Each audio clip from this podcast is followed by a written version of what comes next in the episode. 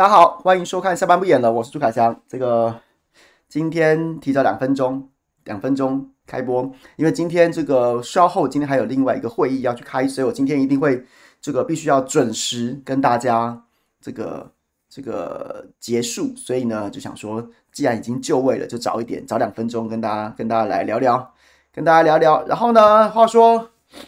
话说，我不知道哎，我不知道有没有住在北部的朋友，今天跟我一样，我今天一整天已经打了大概一万个喷嚏，一万个喷嚏，然后就一直流鼻水，然后后来我才去查，稍微去查了一下，原本有感觉，后来一查资料才发现说，今天真的空品非常差，就在北部的空空气品质非常非常差。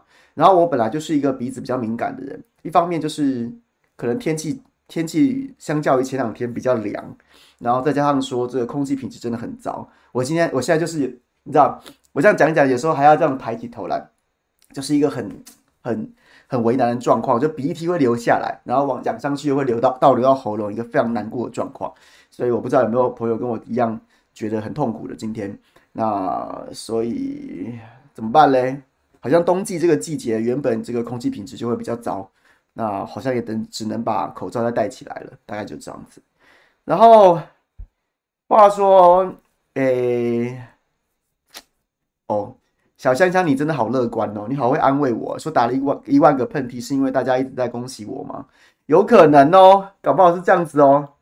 对，鼻孔塞卫生纸有啊，吴非物，你讲的没错，就是我在我就是在没有在直播的时候，我真的用卫生纸塞住鼻孔，可是我在直播的时候不行啊，我讲话啊，我讲话我没办法吸到空气、啊，所以。所以就就今天真的是很痛苦啊，直到现在还鼻音还很重。今天想聊什么呢？大家有没有什么问题的话，欢迎在聊天室里面留下来，我们来聊。那刚结束这个周末，你说在政治上面有什么大大事大事吗？其实我觉得好像还好，大家都还是关注经典赛。那我只能说，我只能说我原本的预期，我很我原本的预期是中华队可能一场都赢不了，可能会四场都输。那已经赢两场。我真的已经已经没有什么好抱怨，跟没有什么好挑剔的了，没有什么好挑剔的。然后也非常感谢，我非常感谢这个中华队的表现，把我的脸打得热辣辣的，热辣辣的，啪啪啪啪啪啪啪。对，这个，对，我是觉得有可能四场都输了，因为那个实力明显有落差。因为一个最简单的指标，就曾经站上大联盟的的选手，中华队只有五个人呐，只有五个人。林子伟、张玉成、张玉成、王维忠、李李正昌、江少庆，哎，江少庆好像还没有站上大联盟过。然后呢，就是反正就只有五位，就只有五位有站上大联盟的的记录。那那其他的其他我们另外四位对手，这个古巴比较少，古巴。其实比较少，也是八个人。那巴拿马、意大利跟这个荷兰都有十位以上的选手。那所以就知道说，明显他的等级其实就是就是一个不不是同个等级的水准啦。那我们当然有主场的 buff 加持，可是你真的就是，其实我一直都很相信这一点啊，就是球迷加油当然很令人感动。可是我相信在球场上面的硬实力这种事情还是不会骗人的。你再怎么样主场优势，这个还是一样，棒子得打到球啊。球得接近手套里面啊，所以我比较相信，比较不相信那些太太形而上玄幻的说法，所以只能说我们真的就是这一代的中华队投手看起来还是需要一个在国际赛能够独当一面的大投手，但是打击打者们这几年真的进步很多啊，不得不说，也许跟这个国内职棒所有的洋将名额都被用来聘请投手有关。然后，当然，当然，其实在，在去年球季开打的时候，各队几乎都找了洋洋将打者，只是都好像都留不久，只有这个兄弟象的中信兄弟的弗莱西留下来。但弗莱西好像也不是因为打击很强，而是因为他很会引导投手，所以对中信来说，他是一个安定的力量。那所以我觉得已经很棒了，真的已经很棒了，没有什么好挑剔的，就给他们掌声就好了，就是真的很棒。那而且有些国际赛最最重要的一点。也不是说什么一定要赢，大家都想赢，但是没有赢，也不是说没有收获，至少就让我们很明确的知道说我们的弱点在哪里。那我们的弱点明显就是投手，要怎么样想办法增加投手的强度？比如说，比如说你不得不佩服日本队，你去看日本队，你去看日本队，他现在几乎几乎在预赛的时候，除了好像除了立林栗林良利之外，然后其他所有投手都上场过。然后栗林是因为这个腰有点不舒服，其他所有所有投投手都上上场过。然后呢，好像这个九十五迈以上的速球，九十五迈以上的速球，一百五十公里以上的速球，基本上好像是一个标准配备啊，已经是日本日本这种这种国家队等级投手的低标啊，就是一百五十公里以上的速球。然后他们，然后击球出速，就完全被大谷翔平霸榜了，霸榜了。所以我觉得这是什么？其实这是什么？这就是科学啊！这就是科学。到底是用什么样的方式，什么样的方式，然后把投手跟投手的这个投球的速度，跟打者击球的力量，给它发挥出来。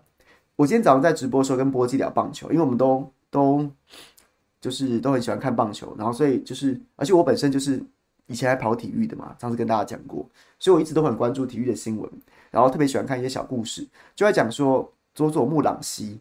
就是日本队的这个这个这次应该算是应该是算是最年轻的先发投手吧，先发投手佐佐木朗希可以投到一百六十五，他在这个这个日本武士队的热身赛当中，面对中日龙队投到一百六十五公里啊，在实战当中哦，然后他就讲到说，他其实在在当年在大船渡高中的时候，全国大赛投到一百六十三，高中生哦，创下大谷翔平以来最快的纪录，一百六十公里以上，第二位，然后结果结果呢就是。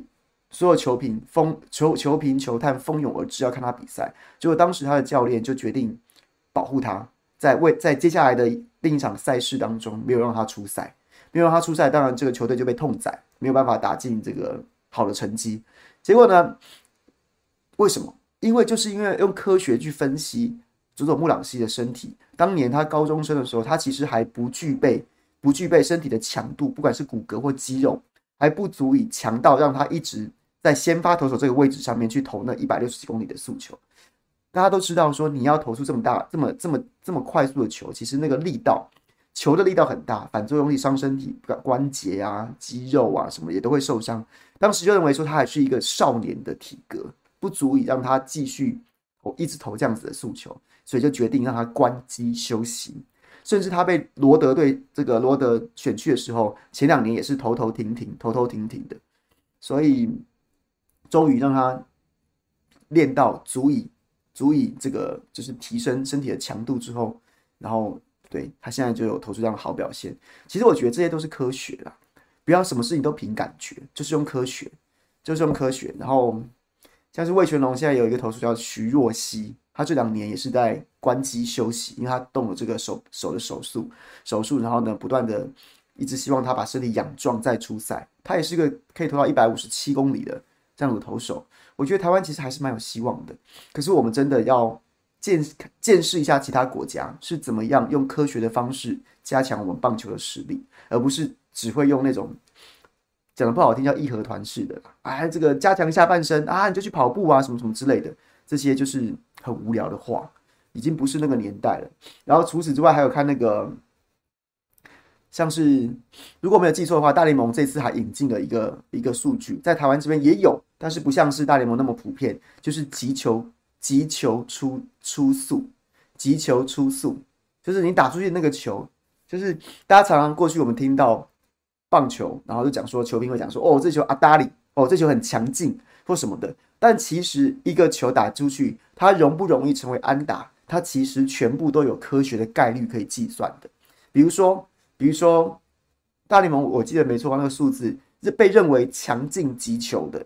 强劲击球就是所谓的打到球心很强劲，它是击球初速要在九十五迈以上，九十五迈以上就是差不多一百五十公里以上。你你球打到超过这个速度出去的时候，它就相对来说比较容易形成安打。那你说打的打的速度很快，可是那个那个角度什么什么的，八到三十二度，就是这个斜角八度。到三十二度，三十二度，八度到三十二度，这种这种这个角度的球，我意思一下，八到三十二度这个角度的球，然后呢，配上击球出速，它是最容易成为安打的球。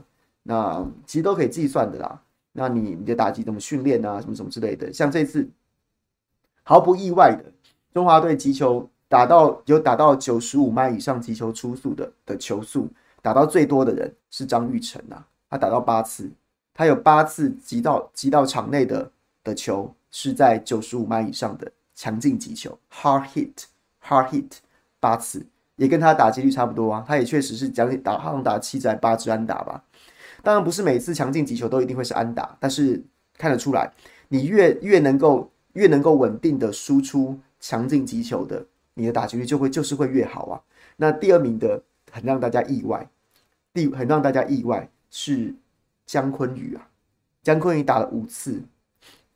江坤宇打了五次的 hard hit，九十五迈的强劲击球啊，强劲击球。那我觉得其实有，其实对球迷来说，一个蛮让人蛮让人担心的就是王柏融。王柏融在这次赛会当中，对不对？昔日的四哥男大王，他没有击出过任何一次的强劲击球啊，他都是鸟安呐、滚滚滚滚滚鸟安，或是说其实也并不是很强劲，只是落点刚好很巧妙。这是蛮令人担心的一件事情，对，所以 OK，跟大家聊聊棒球。那我真的觉得表现很好了。那接下来就是，我觉得去怪赛程也没有什么太大的意义了啦。就是反正都打完了，那赛程再怎么不利，赛程再怎么不利，那只要规则是公平的，那就是这样啦。那重点还是怎么样整体提升我们的实力，我们的实力。我你现在你说这次在台湾，我们就说啊，主场应该怎么排怎么排，但是下一次未必在台湾呢、那也许赛程就排得更不利呀、那那时候你又要抱怨什么呢？那所以没有什么好抱怨的，只是就是要想办法提升我们整体的实力，投手的身体强度、球速、控球，然后呢，打者要击出更多的 hard hit，就是这样子而已啊，这就是我对这次经典赛的看法，还是很有希望的，但是大家真的要知道问题在哪里，然后想办法解决就好了。OK，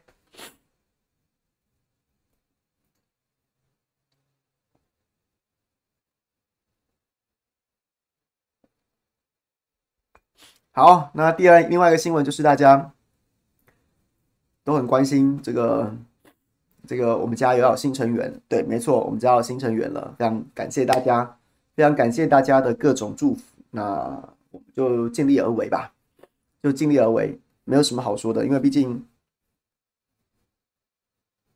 就是对啊，就是我也不知道跟大家讲什么，就是 就谢谢大家，非常谢谢大家的各种祝福，然后就是尽力而为，希望一切都平平安安就好了。我没有什么期待，就是平平安安就好了。对，OK。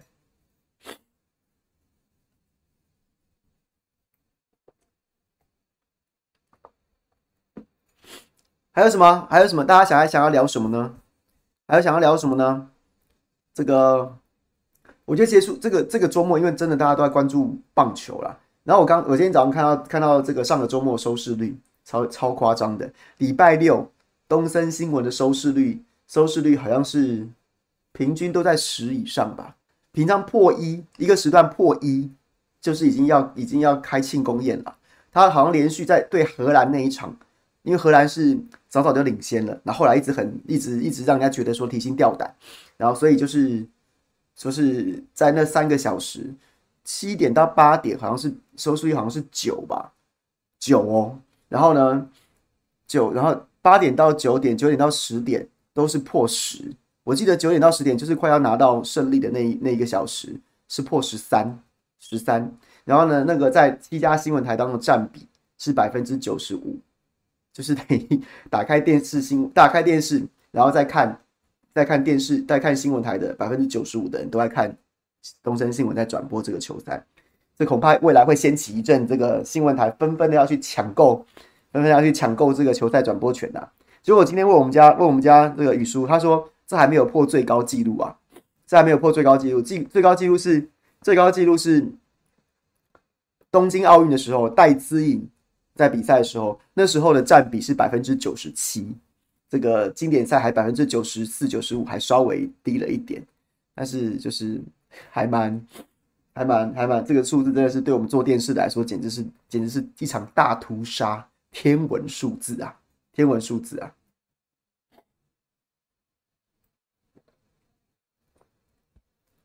中国跟韩国打，应该还是韩国会赢吧？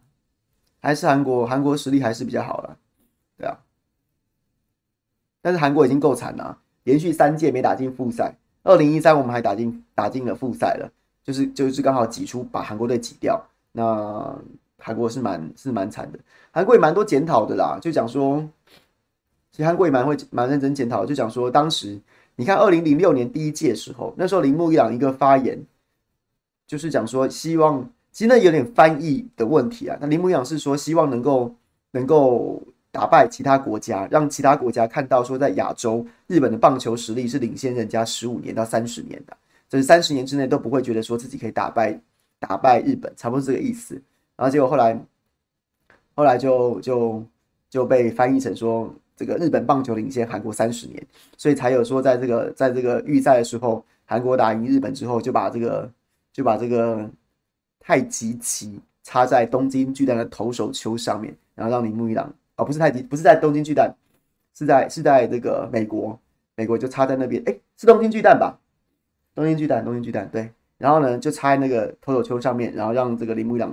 气得要死啊，非常非常生气啊，气得要死啊，然后所以就所以就是在那次之后，我刚刚前面讲的，就日本的科学棒球科学的革命，其实大部大部分就是在那个时候开始的，就是日本也没想过说，就是韩国进步这么快，所以日本回去之后就就有一场这个棒球科学革命，所以让他们产生了又又全部一个新的世代，那个球速又是比以前更快。以前松坂大辅投到一百五十公里以上的速球的时候，就是一个松坂黄金时代了。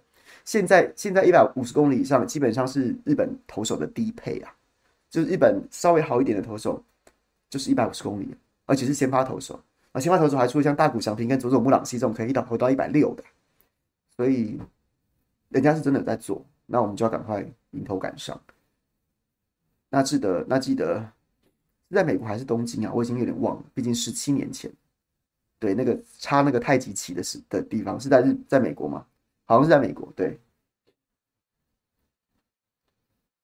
美国。对，然后那个铃木一朗不是还在镜头镜头中就听到他这样大吼一声，怒吼一声，盯着盯着那个球场上看，然后这样怒吼一声，很少看到他有情绪起伏，但是就是那一次，恩奇，我刚刚有讲过，所以我不觉得赛程这件事情还有什么好再继续讨论的。我觉得汉创其实也没有什么凹的啦，大家都知道台湾的球赛，像是即便像是总冠军战，这个日台湾台湾大赛也都是礼拜六的开幕战，票房很容易满场。但礼拜天就比较不容易满，就第二站可能比较不容易满。当然第一站大家都不想看第一站嘛，那第二站就是因为赛程安排的关系，就是大家会觉得礼拜天哦喊完之后好累，隔天还要上班，所以呢，如果你是排晚场的话，可能很多球迷就会觉得说，那我在家看就好了。就会影响进场的意愿，所以，所以汉创确实第一时间的说法就是说，考量这个票房跟考量台湾观众的这个观赛习惯，所以其实没什么好凹的啊。他他晚接早，晚接午，其实就是为了就是考量说，如果他排晚场的话，会担心台湾球迷意进场的意愿，也许未必会比未必会如五场这么高。我觉得就是啊，这个这个这个看起来就是这个原因嘛。那后来当然他又在讲说什么大联盟怎么样怎么样怎么样，我觉得我觉得就过了啦，就过了啦，过去就过去了啦。而且而且我的看法是我永远都会觉得要律己比较严。你今天在因为在主场在台湾办，然后你就觉得赛程这件事情很重要啊，我一定要挑最有利的赛程，有没有道理？有，可是你不能保证每一次比赛都一定在台湾办啊。那所以你要做的事情是，与其花那么多时间去检讨赛制要怎么排，赛这个赛程要怎么排，不如就是像我前面讲的，我觉得提升自己的实力更重要。你实力提升上来之后，自然而然就可以克服克服很多的困难了。不然的话，其实对抱怨这个没什么意思啊。那当然，现在赛程很有意啊，很有意思啊。哎，其实后来我还想想说，今年资格赛不好打哎。当年二零二零零九年的时候，台湾是连输两场之后就直接。直接淘汰，然后呢，二零一二年备战二零一二零一三年的亚的的经典赛的时候，二零一二年就是从资格赛开始打起。我记得那时候资格赛队的球队都真的就是棒球未开发国家，什么是不是有什么巴基斯坦还是什么的，我有点忘了。然后我们就真的是好像三场都没有失分，然后还有提前结束，然后就就就轻轻松松的拿到会内赛的参赛权。但是今年的恐怕不好打诶、今年的。今年的这个这个打下去，我们可能会在资格赛遇到 B 组的最后一名，可能是中国队。那台湾跟中国就要在下一届的这个资格资格赛当中碰头了。然后在其他组别，你看看像是像是这个加勒比海三强同在同一组啊，总会先总会挂一个，总会挂一个。那你是想遇到委内瑞拉还是多米尼加呢？对，然后然后对啊，就是这样子。对我就觉得这一届好像真的还蛮挑战蛮大，下一次的资格赛没有这么好打，欸，对。然后美国今天输给墨西哥，对不对？没错。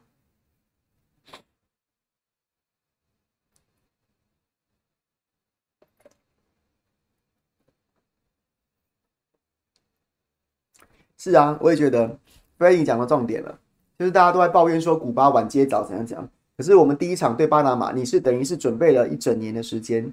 然后备战这个对巴拿马这场球赛，结果你也没有赢啊，所以大家很多觉得说对古巴是关键，可是事实上在赛前的赛前的这个战术沙盘推演的时候，怎么样也不会觉得中华队怎么样晋级的这个途径怎么样也不会是说最后一场要对决古巴队然后来晋级啊，最后你都还是觉得说能够拿下巴拿马，再拿下意大利，再拿下荷兰，是一个比较合理的晋级途径，而不是最后关头要对决古巴，那只能说。只能说我们第一场就是有一点自乱阵脚，输掉第一战之后，第一战之后，那整整个整个处境就变得非常不利了。那还是拿到两胜，已经没有什么好抱怨的了，我觉得。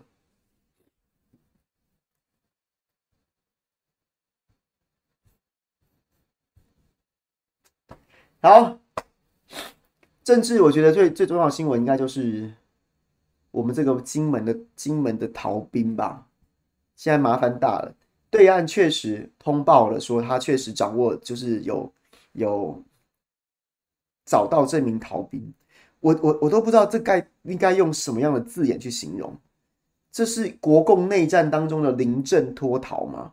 所以他这名二这名这名上兵，金门上兵要叫做起义来归，还是叫做这个被共军俘虏的战俘呢？我都不知道这到底这这种这种光怪陆离的事怎么发生的。我甚至都不知道该怎么评论他，他到底为什么要游到对岸去嘞？然后呢，就说这个有人说是债务问题，那有人说是感情问题，但是陈玉珍委员还有包括这名上宾的父亲又出来否认说不是债务问题，他的债务问题只有银行的这个现金贷款，大概只有三十万元左右，三十万元说少是一笔钱啦，说多但也真的没有到很多，没有多到你你要铤而走险，就是挣钱。挣钱逃亡，逃到底，逃到逃到对岸去吧。所以这个，我觉得这个案情到目前为止还有一点扑朔迷离耶，扑扑朔迷离。我不晓得该怎么样来评论这件事情，可能要有待更多的资讯揭露。但是偏偏恐怕这个案子就不会有更多的资讯揭露了，因为你不，因为可能对两岸来说都是一个不好处理的问题。当然，对对岸来说，它它相对来说比较不会不好处理这个事件。只是，只是这件事情可能会牵动到说未来要怎么样定位两岸关系。如果他他他要把它当成是像过去的反这个这个林毅夫这样处理吗？那林毅夫处理的也是那个时空跟现在也是大不相同啊。那他要像过去像台湾在处理反共义士这样子一样大张旗鼓吗？那好像也很奇怪。那他把它当成战俘吗？让他穿着这个橘橘色的背心，然后上央视去自白自己为什么要游过来吗？好像也有点怪怪的。所以我，我还蛮好奇对岸这边会怎么处理的，或是对岸的朋友如果在聊天视频的话，你可以跟我分享说你们怎么看待这件事情，或是目前为止你从新闻报道当中有闻到什么样的风向吗？那对台湾这边来说就尴尬了，怎么办嘞？你要高调的像是王八千那样子跟对岸要人吗？可是这是你人自己游过去的啊，你怎么解释都解释不了，他穿的救生衣，他就是意图要游过去啊，不然嘞？那那那怎么办嘞？那这种事情是光彩的吗？那我们所以我们要高调要人吗？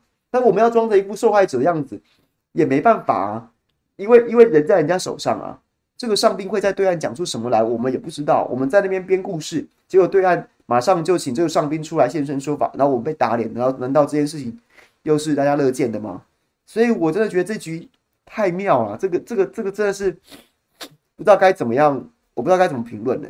我只能跟各位一样，此时此刻一起去当个看官，当个看官。然后呢，看看这件事情会怎么发展。我是真的蛮期待他他会怎么发展的。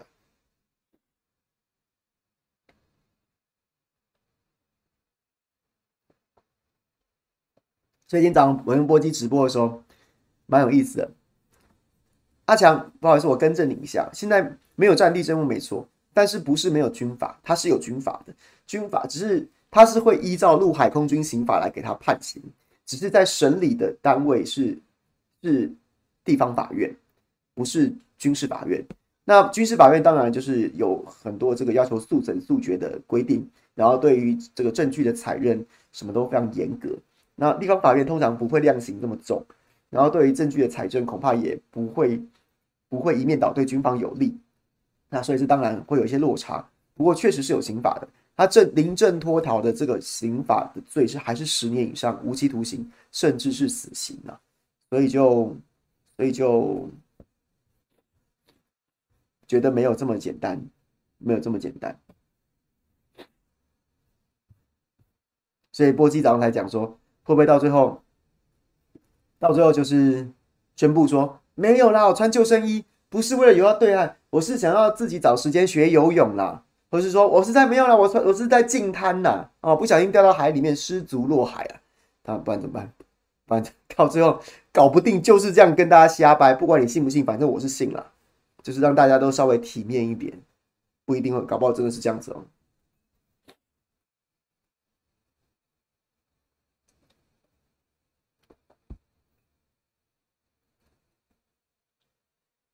Chris 有军法，不是军，而是不是只是没有军事法庭，没有军检署跟军事法庭，没有军事检察官、军事法庭，但是还是有军法，只是由一般的检察官跟法官来审理而已。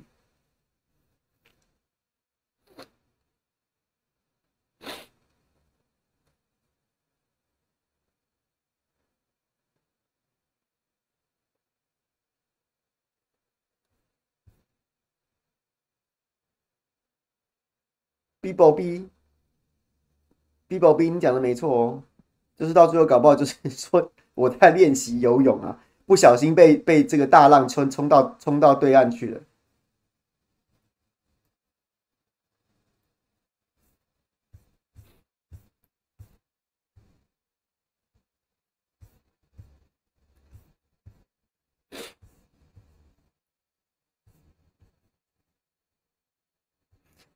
对岸都在关注新班底哦，是啊，就是对对对岸来说，可能这个新的国务总理李强会有什么表现，可能大家比较关注吧。你写你内行的哦，我都觉得台彩中奖的都是的故事都是瞎掰的，对我都这样觉得，我觉得都是瞎掰的，没错，你是内行的。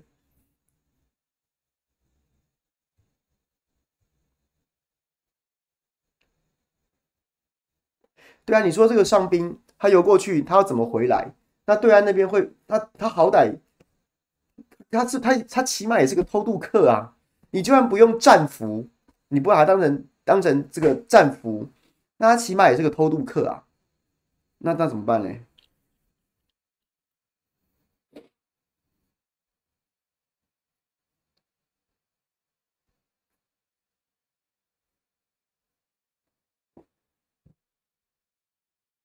他就是瞎掰的。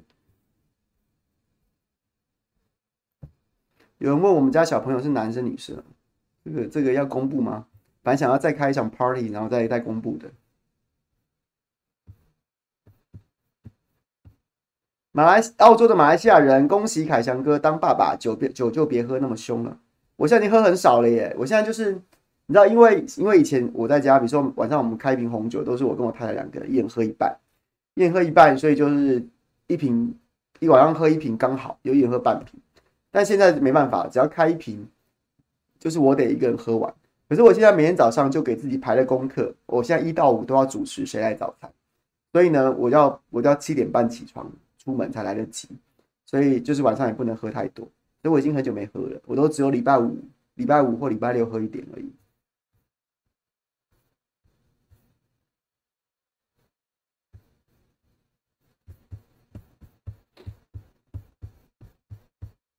咪咪，恭喜凯翔哥将迎来可爱的兔宝宝，谢谢你。前面还有一位，我们前面还有一位这个抖内的朋友，糟糕，被吃掉了。小编，你有截图吗？小心讲我那天已经懵了。哎、他为什么？他为什么？他为什么？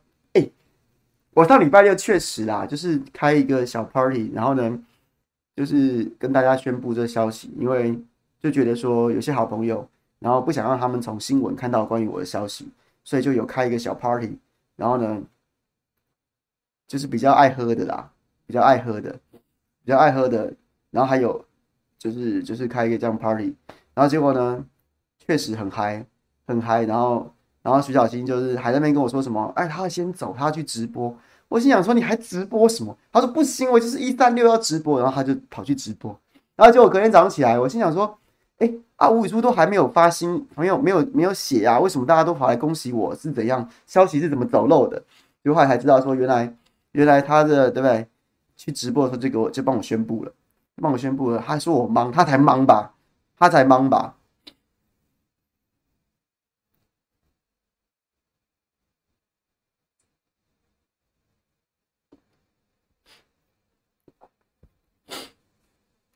上礼拜三看打巴拿马的时候，对啊，我就有喝喝了三分之二支红酒。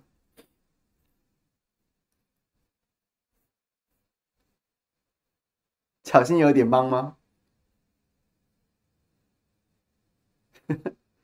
哦，怎么怎么怎么又有又有？哎，谁去马说 ETtoday 又写了、哦。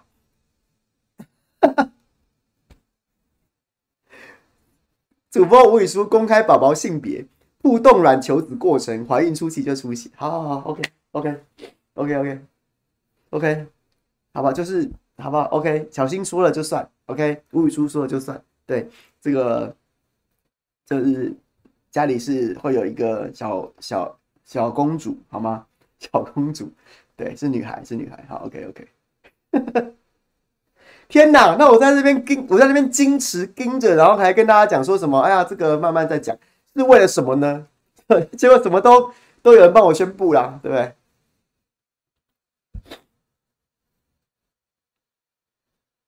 都喝哪瓶哦？我都如果天还没黑，我会喝白酒；如果天已经黑了，我会喝红酒。不知道我的习惯。然后我喜欢喝单宁味重的。然后呢，最好是不甜的，我不喜欢喝甜味的酒。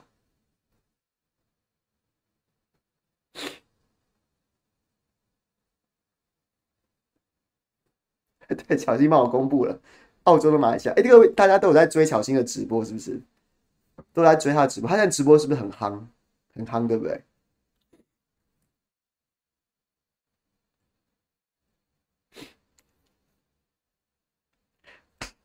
谢谢大家，恭喜啦！哎，但巧芯那天到底说了些什么啊？他真的，他是不是什么都讲啊？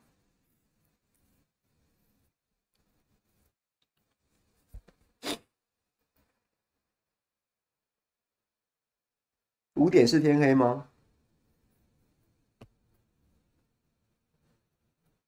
我去吃火锅，我去吃火锅。如果我去吃火锅，我都会点那种，都会点。就会点那种海，就是海陆双拼的话，我就会先，因为都会先先吃海鲜嘛。因为你那个锅如果煮过牛肉之后，它就是全部都会是油，所以我都会就是先煮海鲜，再煮再煮肉，然后就会都会点两杯，一杯白酒，一杯红酒，然后白酒配海鲜，红酒配配肉，大概就是这样子。然后我们常去的火锅店，他都会帮我加到很满，所以那一整杯。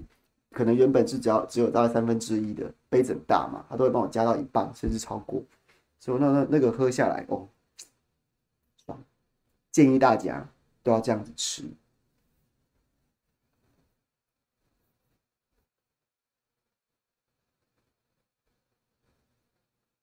是真的蛮是真的蛮开心的啊！那天就是真的蛮开心的，徐小新在那边唱，在那边唱那个，除了唱他的他的经典款《爱你》之外。还特别唱了，还特别唱了那个他的新歌，他的新歌是那个叫什么？他新练的，他那天特别说他新练的那首歌叫什么名字啊？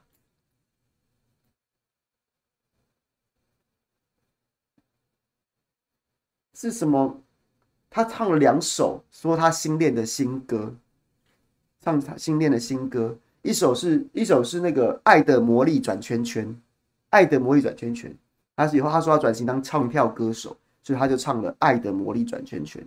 然后呢，他后来又唱了一首好像是芭比的，芭比是不是有一首这个这个 KTV 名曲？芭比是不是有叫什么名字啊？大家知道吗？什么什么一一起摇什么什么那个那首歌叫什么？那首歌到底叫什么？反正徐小新才嗨嘞，我还没唱那么多首，他唱很多首，好不好？芭比，黑桃妹妹是吗？那首歌叫黑桃妹妹吗？好像是叫触电，对，好像是叫触电，好像是叫触电，对，他才嗨，他比我还嗨嘞，他比我还嗨，好吗？触电。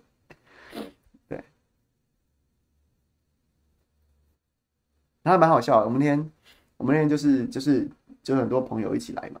然后呢，秀玲姐一看到我，秀英姐看到我，她就说，她其实早就知道，还在那边故意，她就说，吴宇舒都没肚子啊，你都没肚子。然后呢，就指着我的肚子说，我的肚子比较像是怀孕。然后呢，就是五个月的女儿看不出来，但是我这个脂肪看起来有三个月的水准，什么什么之类的，就在那边讲一些干话，讲一些干话。然后还有像是像是那个。那个智恩姐，智恩姐又来，智恩姐又来，然后，那我们就跟他就在就在跟大家讲说什么，下次再见到志恩姐就是副总统啦，什么什么的，然后他也在那边一直在那边改标，还有还有还有江启臣就是看，我们就是讲说什么，下次见到面他就是新北市长啦，然后呢，他就在那边摆出一个翻白眼的表情，翻白眼的表情，我们就是说，哎、啊，你没有否认哦，好不好？我们现场媒体同意，也可以把 S N 机车开过来了，好不好？准备准备，等一下就宣布。对，然后他就一直继续翻白眼，这样蛮好玩的啦。对，真的。但后来发，后来后来大概就有一点断片了，是没错，就是喝很多，好吧？所以非常谢谢大家的祝福。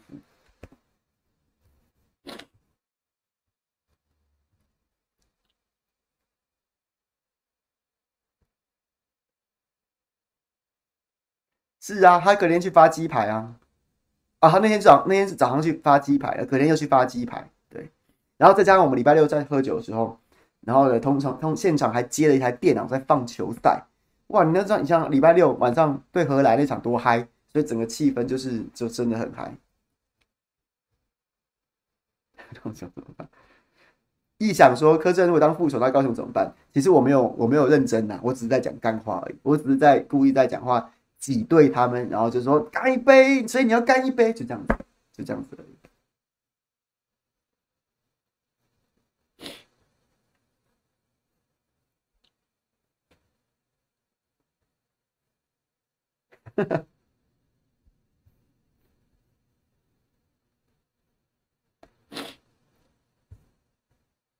有啊，亮哥也有来啊，亮哥唱十年，哎、欸，他其实很会唱歌，哎，但不是开玩笑的。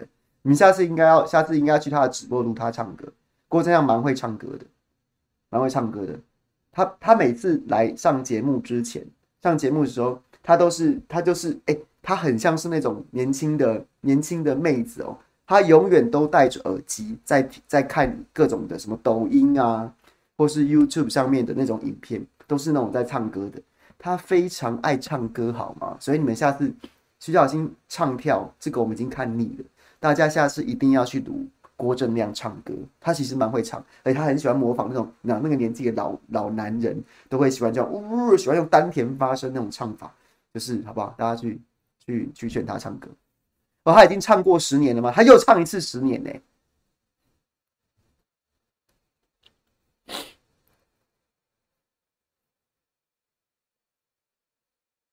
有可能只会唱十年吗？该不会吧？不会吧？他哎、他听很多，他他一天到晚，我每次看他，他都在看那种什么，就在看那种中国大陆的选秀节目，然后就是那种就是唱的很厉害的，他真的是一个歌唱发烧友哎。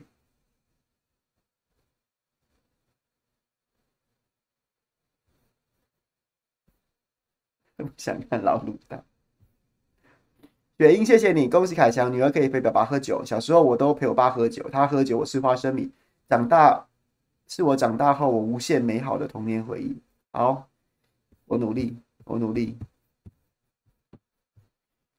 政治不正确，加入会员十五个月，恭喜凯强哥升格为副，谢谢你。还没啦，还没啦，也不要恭喜太早，希望都平安平安健康，这个到时候再说。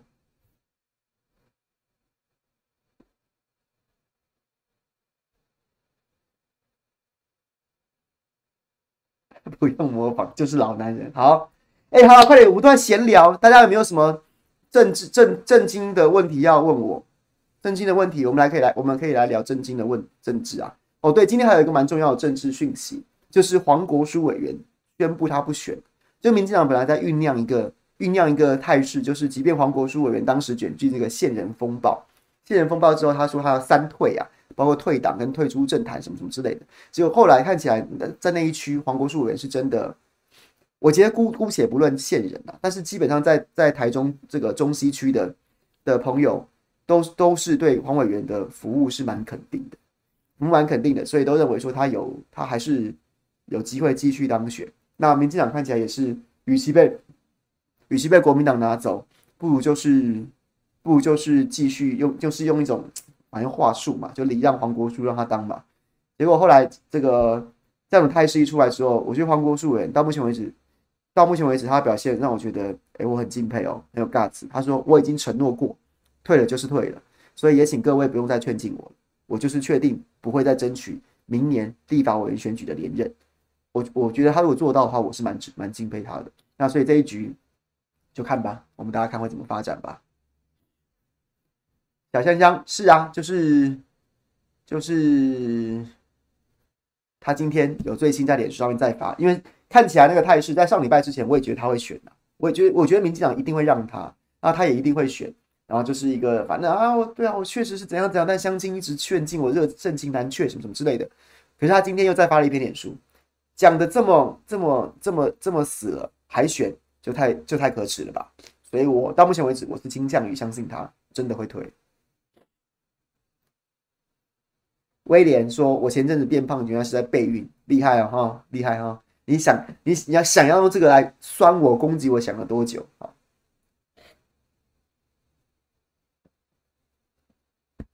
？”A 打你说去核心吗？没错，A 不是不是核心，应该是说不是核心，应该是说是宜蕴那一家生殖医学中心，对对，然后我们有请他们去协助。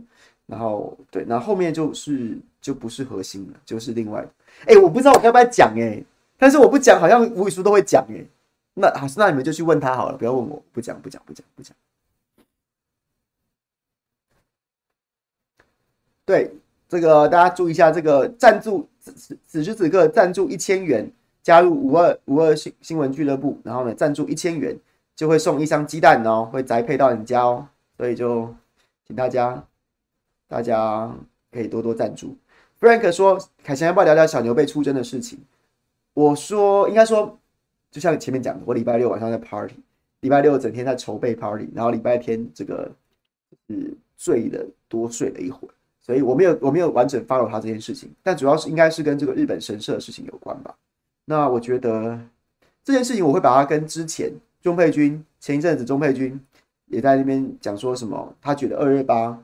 每每年这样子这样子镜面其实是不对的事情，就是你你什么你你在真相还没有厘清的情况之下，或是说很多事情就是不求甚解，然后把真把无辜的受难者跟那些地痞流氓，或是跟那些跟那些什么就是各有动机的的那种共谍，当时真的共中共地下党员混在一起，然后办追思会，这是一件非常莫名其妙的事情，所以他觉得不应该再继续办追思会了。他觉得应该就办学术研讨会好了，干脆就大家来二二八的史料的考证、考证研讨会啊，什么什么之类的，就把这些这些这些分门别类。有的人在北京西山的烈士的纪念碑上面，那他就不要再再在台湾这边被当二二八的这个受难者来纪念了。那如果真的受难者，我们就真的好好去纪念这些受难者。对，然后。我觉得这没什么，没什么错啊。但是也很多玻璃心的绝情崩溃啊，分别去出征他。那同样的，小牛这个把神社移出桃园忠烈祠，我也觉得没什么不对啊，很合理啊。可是你就是你就是不能不能够排除，就是会有一群绝情，然后他就是会出征这件事情，他就觉得说这是你们中华民国大中国主义者又怎样怎样怎样啊？那是台湾历史的一部分，什么什么什么之类的。我是不能，我是我我是也不能否认说台湾有一群人是这样想的，但基本上他的意识形态，我我就跟我不同，我就觉得我就觉得忠烈祠跟神社放在一起这件事情就是很怪，所以我觉得拆开没什么不好。那要送回去日本，我也觉得没什么不好啊。然后然后现在还有一种说法是说什么？哎呀，这个跟观光有关，我觉得观光有关这件事情就非常的莫名其妙，非常莫名其妙。我不晓得是是谁很想要在桃园中列祠里面看到日本神社啊？是谁很想看？是日本人会来看吗？啊，日本人到处都是神社，他特别来桃园看日本神社，这是这是有什么有什么事吗？所以我就觉得，我的意识形态或是我对这件事情的主张，当然跟小牛比较接近。可是你也不能不能，同样也跟钟佩君比较接近。但是我也能理解，说一定有一派的人是跟我们很极端。那我也不一定要说我是对，他是错的。我支持不代表我一定是对的。那在这一波攻防当中，我觉得就是，它就是一种，它就是一种对政治人物的考验，考验钟佩君，考验牛煦庭能不能提出更有说服力的说法。那就算你很，但你很有说服力，一定还是会有人反对你。可是，可是有就会逐渐能够说服更大的群、更多的、更多的民众，在了解这件事情之后，他可能就会选择支持你。你不能要求，你不能预期所有人都一定要站站在你这边支持你，但是你你能做的事情就是永远砥砺自己，要提出最有说服力的说法，然后说服更多的人，就只能这样子而已。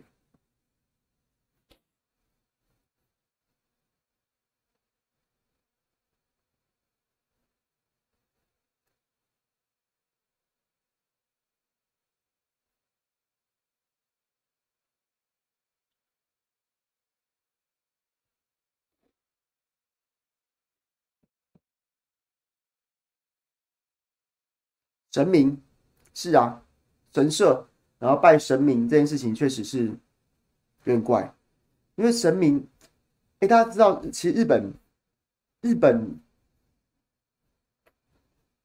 我不敢乱讲啊，但是但是其实它日日本神社也分了很多种，也分了很多种。那日本的日本的宗教其实跟台湾这边不是很接近的，日本日本的在佛教之前是神道教。那他就是拜那些什么各式各样的那种，觉得那种山川山川万物都皆有神灵啊那种的，那那个跟台湾的信仰也不太一致啊，也不太一样。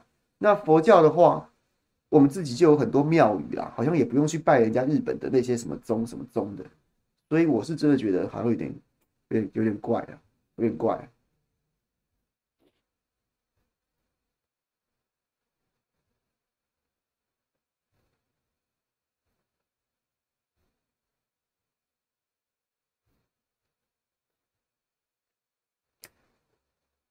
波基，波基来了。波基，你帮我作证，帮我作证。那天晚上，那那天那天礼拜六我们去喝酒的时候，我不是我不是最忙的人吧？忙的人一多，忙的人一堆吧？忙的人一堆吧？徐小新自己也很忙诶，他去直播居然就直接爆料了。我本来想说，我礼拜六跟大家开完 party 之后，礼拜天晚上的时候，然后吴宇舒才会跟大家讲这件事情。结果结果徐小新在当中途离席之后，他在直播里面就帮我宣布了。然后所以我一早起来还在纳闷说。哎，为什么一堆人在恭喜我？发生什么事情？你你波基可以帮我作证，徐小新才忙吧？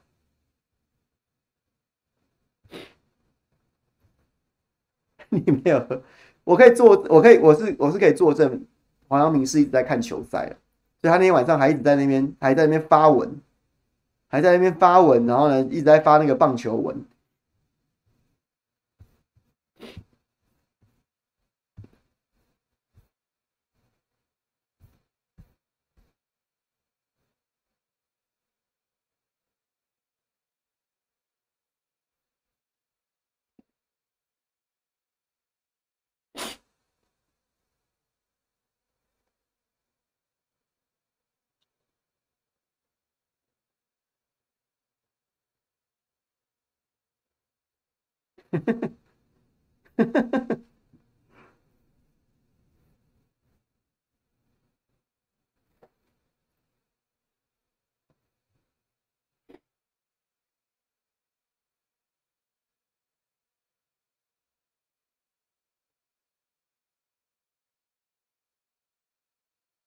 需要听整个大沙哑吗？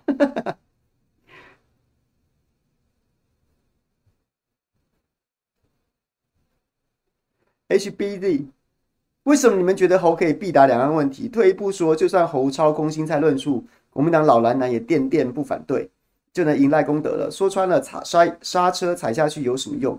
也要看老共。那不要九二又没新讲法，凭什么说你有刹车踩？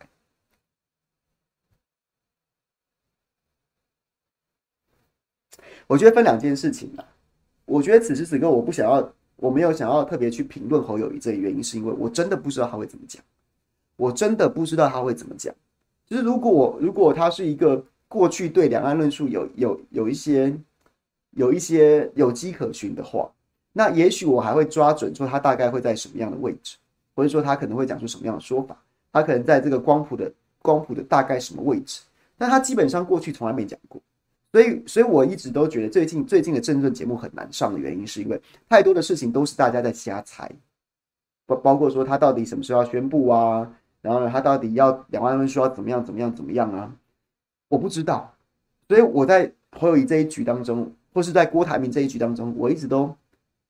我会一直跟大家讲说，没有什么好骂的吧，或是侯友谊这一局说，就是说，我觉得也无无无可无不可啊，因为他们他们没有他们自己过去没有什么一致性，或是很多很很丰富的论述，所以我作为一个评论者，我在那边瞎猜，那只是我的瞎猜，或者说只是我的主观，不管是我主观的期待，又是我主观的猜测，那没有什么意思啊。所以我对侯友谊这一句他两岸论述，我没有觉得说他他可以他可以不讲。或者说他一定要怎么讲，我只会觉得说，在这一局当中，因为我我实在缺少很多资讯去去评论他，我也可以我也可以跟大跟大家在这边滔滔不绝的讲，那真的是我主观的放看法跟猜测而已，不是他啊。我可以讲一个很漂亮的说法，但是对侯友宜来说，关他什么事？他可能根本就不他他那他他可能是另外一个样貌啊。那我讲来讲讲去要干嘛？所以我会觉得说，在这一局当中，我宁愿就是观察。等他自己出来，等他自己出来讲，等他自己出来亮牌，然后我们再来评论，这样子比较负责任。所以在那之前，我跟大家聊棒球，跟大家聊很多有趣的新闻，跟他聊很多更具体的时事，也好过说每天在那边轻谈郭台铭会怎么样，轻谈侯友宜会怎么样。我觉得那个反而是有一点，好像作为评论员，我有点太太混了，因为那都是瞎猜。对，所以这是我的看法。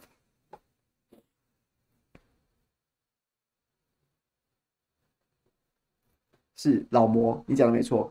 就是我有时候看到现在很多争论节目，就是一个假如我是侯友谊的作文大赛，或是或是假如我是郭台铭的的大赛，或是柯文哲选总统的十个办法的作文比赛，什么什么之类的。我是觉得那还蛮没意义的。我们不如聊一些，就是不用把他们当成连续剧吧，还有很多有趣的事情可以来讨论的。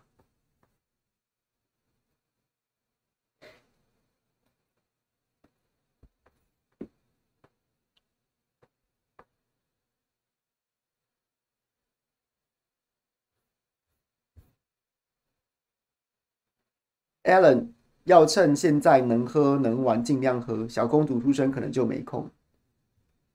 哎，Joanna，既然监督蒋万安好感度都最后一名了，笑死。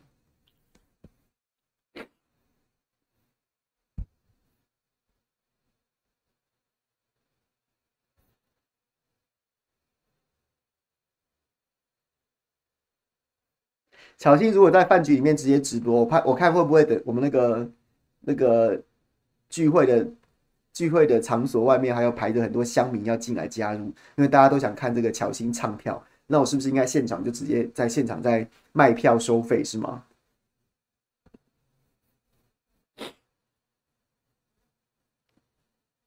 柯文哲美国行哦，我觉得柯文哲美国行不会激起太多的涟漪。但是它有两个具体的作用。第一个是，我觉得不管是柯文哲个人的政治前途，或是民众党的长期发展，你要有一些在国际、在在在美国这边，与与其说是跟美国官方，我觉得更重要是跟台侨要搭上桥。很多台侨其实其实是经济能力是不错的，经济能力不错，然后呢也蛮愿意的，蛮愿意抖内台湾政治的。然后很多人往往对国民党恨铁不成钢啊，所以像韩国瑜去啊，像罗志祥去啊，都颇有收获。那我觉得民众党来说，虽然虽然台桥大概分不是蓝就是绿，然后白的可能很少，可是这件事情还是得该去开拓疆土，这件事情我是赞成的，或者说我觉得他也必须去。那再来呢，就是柯文哲其实其实要保温他的政治声望，一件事情就是你必须不断把自己找事情做，所以像是一日双塔。一日北高，或是说白沙屯行脚，都是维持声量的一个方式。你一方面就是你有事做，人家会觉得说啊，总比你每天在党部开会或是拜会什么私人行程，那没得写啊。可是你去白沙屯行脚，你一方面媒体可能会就是有一些题材，再来是你可以趁着那个媒体在的时候抛出一些抛出一些这个你想要上媒体的的的资讯。所以他就是必须要不断的滚动，他就必须要不断的找事情做，然后再加上我觉得建立跟台桥或者美国官方一些一些管道，那我觉得这件事情都是需要的。所以我是看待，我觉得是一个工具行程，它是一个功能导向的形成，它不是去，它不是一个就是好像蓝绿主要候选人去到那边会比规格啊，会比会比见到谁谁谁。或者说场面啊，或者说什么有没有突破啊？我觉得柯文哲不用预期这些，但是他必须要做这件事情。对，对他，对他跟对民众党都很重要。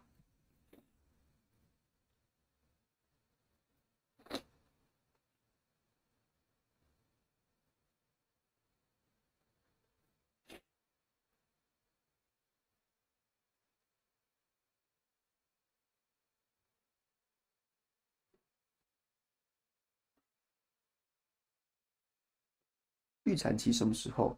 七月吧。那个应该如果没有，因为如果顺利的话，应该是一个狮子座。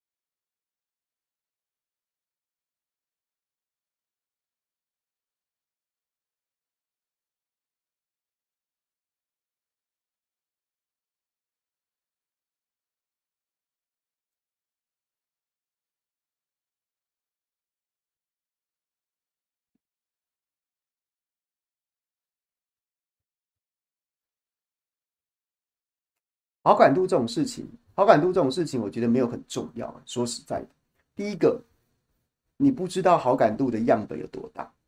今天如果今天如果是，如果是一万则新闻当中有五千则说你不好，那那那那那五千则说你好，那你的好感度是五成，是五成。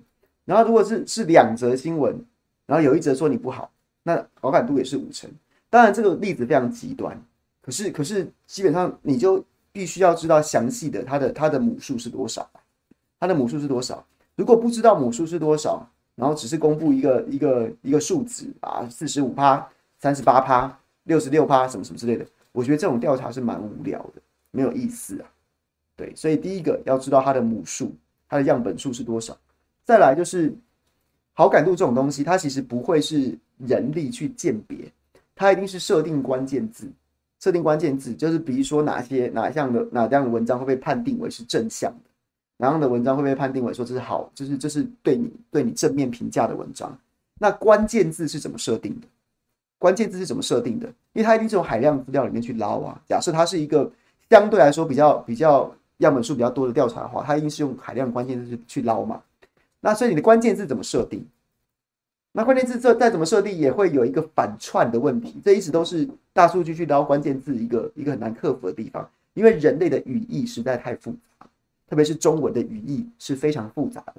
所以我觉得好感度这种东西，它其实就是有的时候，比如说那种大数据网站，大数据网站当然也会有商业商业的需求啊，它可能要它可能要制造自己帮自己制造一些声量。然后又方便他去接商业的案子，所以他就会不断的产生这样子的新闻，让大家注意到说，我们是一家可以做可以做数据的公司，我们是一家可以可以在网络上面鉴别鉴别这个好感度的公司，什么什么就这样子。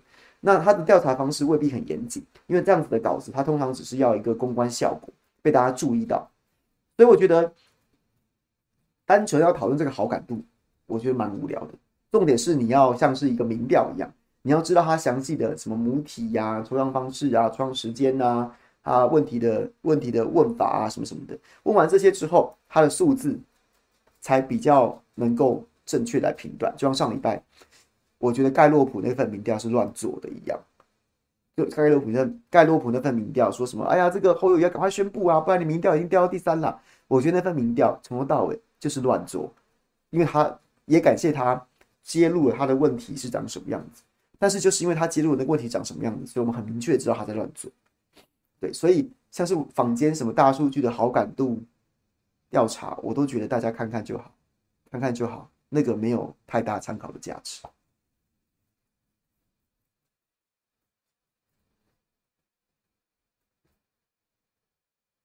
才可以看哪、啊、来，才可以看，才可以看，杀给，杀给。OK，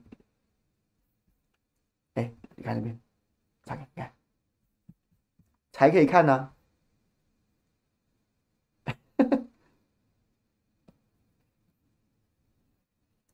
才可以看，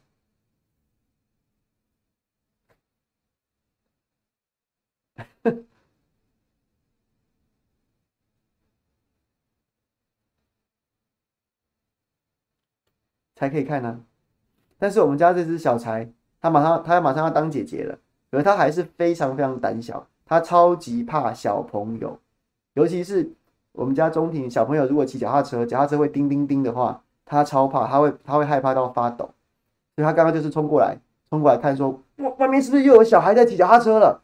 好可怕，好可怕，它要躲起来这样子，他就被被我逮捕抓起来了。这只两岁，快两岁了，还不到两岁。好，他想要落跑了，他很不爽。你是不要落跑？你要落跑了吗？OK，你要落跑了吗？你要落跑了是不是？好，那你去，你去，你去躲起来。好，今天谢谢大家了。今天晚上还另有行程。何小明天除役怎么看？我我们我们能有什么选择余地吗？没有啊，我们就看说保证不缺电，我们就看它会不会再停电。那再停电，你还要继续投给民进党，还要继续走这样子的能源政策，那你能怪谁呢？就是我对这件事情的看法。OK，谢谢大家，拜拜。